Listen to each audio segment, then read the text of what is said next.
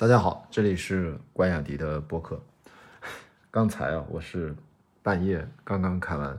繁花》的前四集，这四集看的我这整个心情跌宕起伏，太奇怪了。就是跟大家讲，这《繁花》这次王家卫拍的这个电视剧，因为期待值拉太高，然后。他前四集我一口气看完，每一集跟我的预期都截然不一样，实在是太搞笑了，啊！最终的结局是好的，我要告诉大家，这个剧非常值得一看。但是它有一个非常可怕的第一集，然后依然可怕，然后让人依然在难受的第二集，然后开始好像突然发生了什么，剧情开始转向的第三集。然后，特别是第三集的结尾，觉得哎，怎么感觉开始有点看爽片的感觉？然后到了第四集，就直接拉开了弓，一路高歌猛进，这个剧情就开始进入到主线了，就变得从剧情角度是越来越好看了。所以，只说前四集，它就是一个极为低开、乱走、曲折。峰回路转，开始找到自己的叙事节奏，也能满足大众观众。他哪怕不认识王家卫的人，他看剧情，他也能够建立期待的一个目前的状况啊！我不知道一共有多少集啊，这个我还真不清楚。呃，但前四集大概就是这样。他真的是每一集都不符合期待，但还好这四集看完，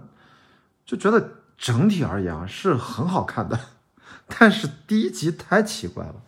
奇怪到我觉得，如果只看前两集啊，我看前阵上海办什么看片会，你在大荧幕上看完前两集，你出来真的一头能磕死，绝对你是豆瓣打一星两星，我都是特能理解的。那你要看第三集和第四集，好吧？我现在就把开头这个结果先上来，就告诉大家这个观后感，不要因为你看完第一集、第二集。之后的一些很奇怪、不舒服的感觉，就放弃这部剧啊，它就当成一个剧，只看情节好看的剧，它是第三集、第四集绝对是好看的，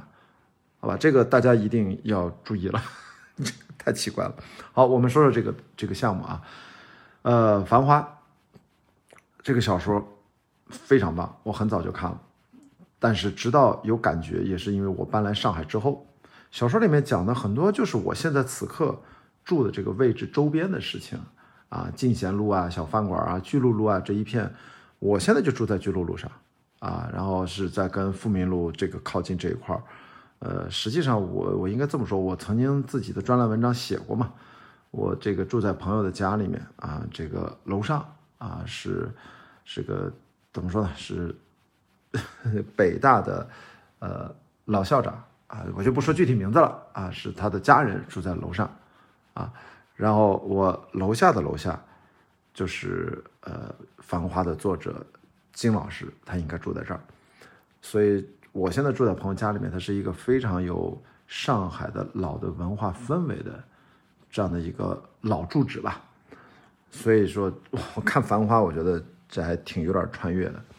没想到我看完小说之后，我后来住到上海，很长的时间都住在呃金老师家的楼上。那这个剧啊，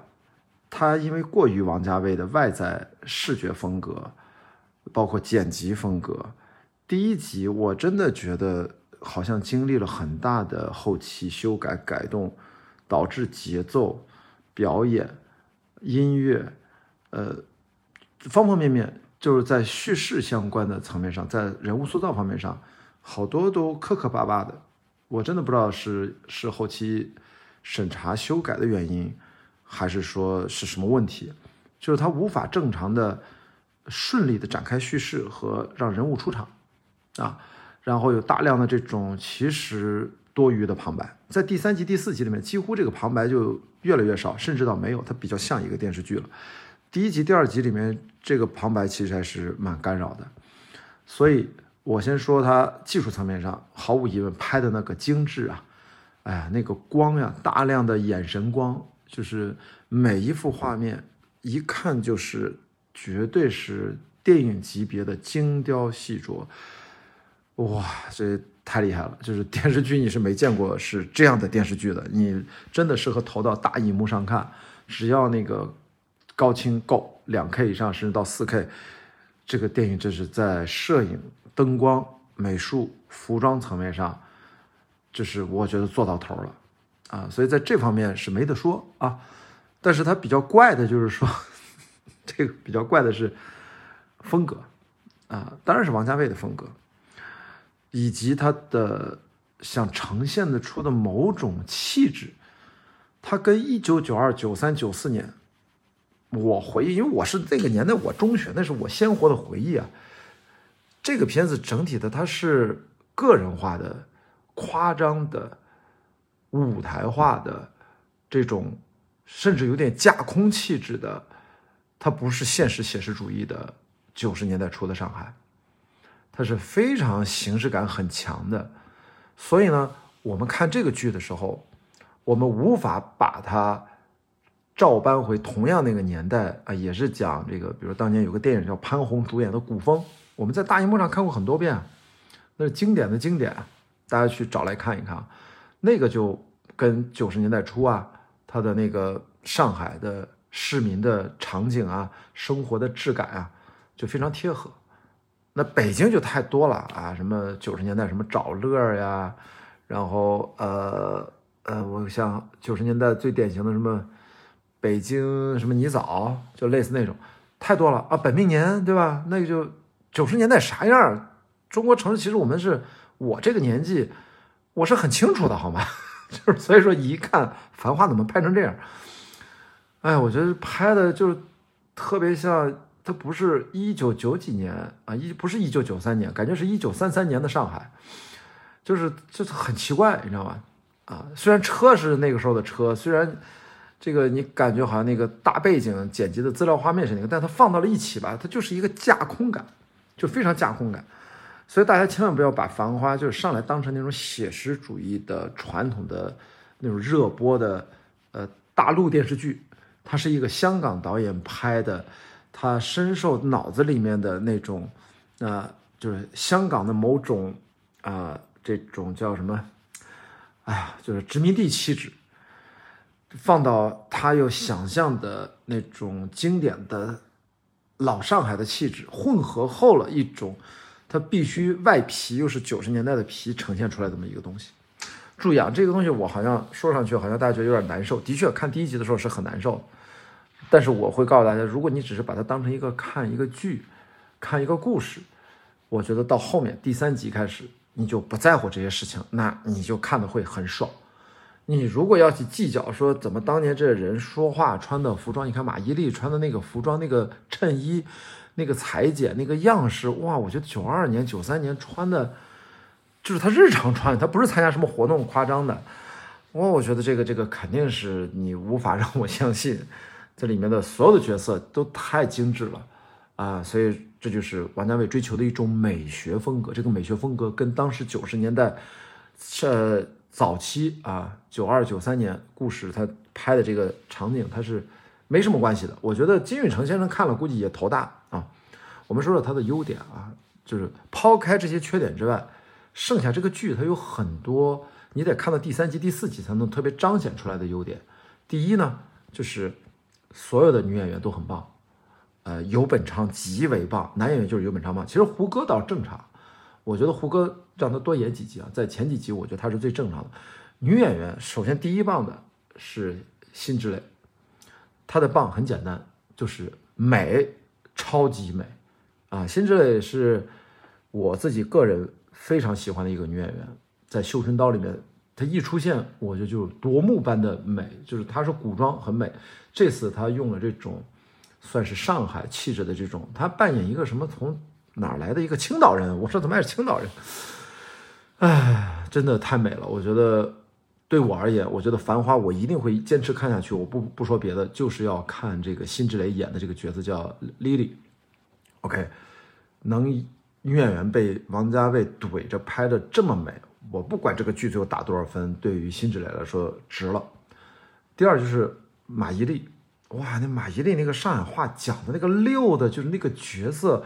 到第三集、第四集演的那个可爱、丝滑之顺畅。对不起，第一集、第二集你都看不到这些，你到第三集、第四集就太好玩了，太好看了。就这个是就乘以二点五倍以上的爱情神话，就是他的那个气质拿捏的可好。然后就是我完全不知道这个唐嫣也是上海人，我完全不知道。唐嫣这个角色也是第一集、第二集根本不凸显，到第三集、第四集越看越可爱，就太好玩了。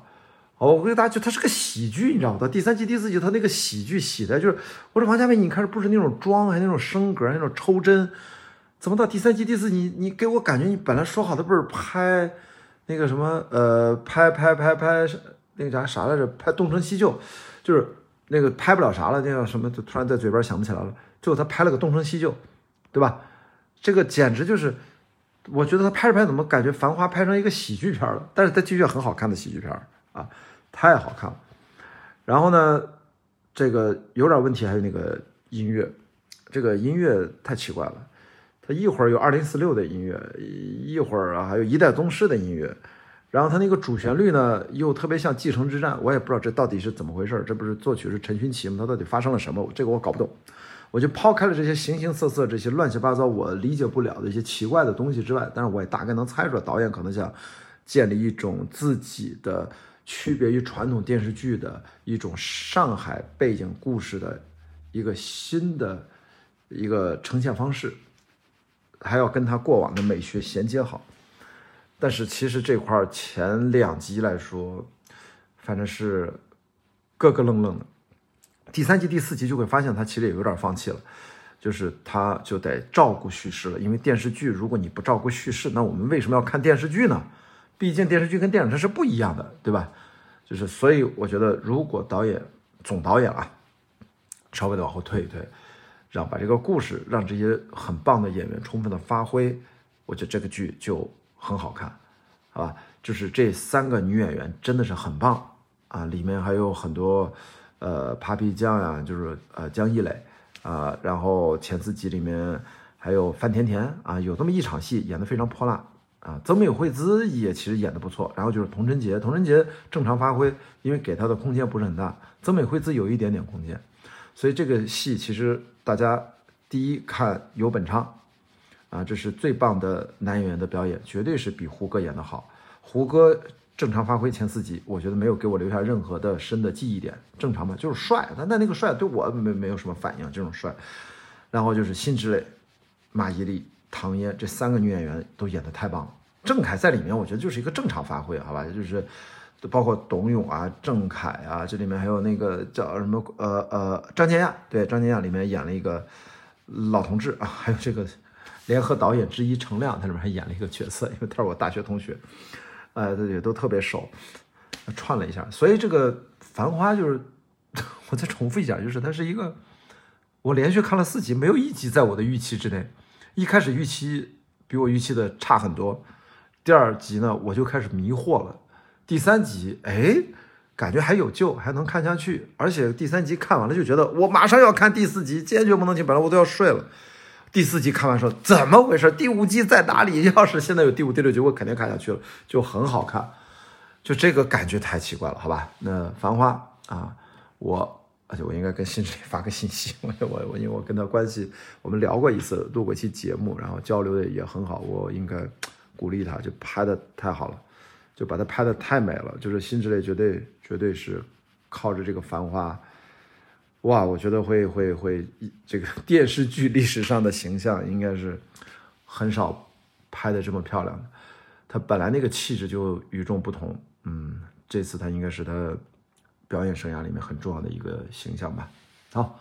这就是 没有一集踩在我预期里面的《繁花》前四集，呃，希望你看完了啊。每一集之后的心情，可以在评论区里面告诉我。特别是如果你也看完了前四集，咱可以交流一下，就是不是我说的这样啊？只代表我自己啊，只代表我自己。好，那我们今天的关雅迪的播客就先聊到这儿，我们明天再见，拜拜。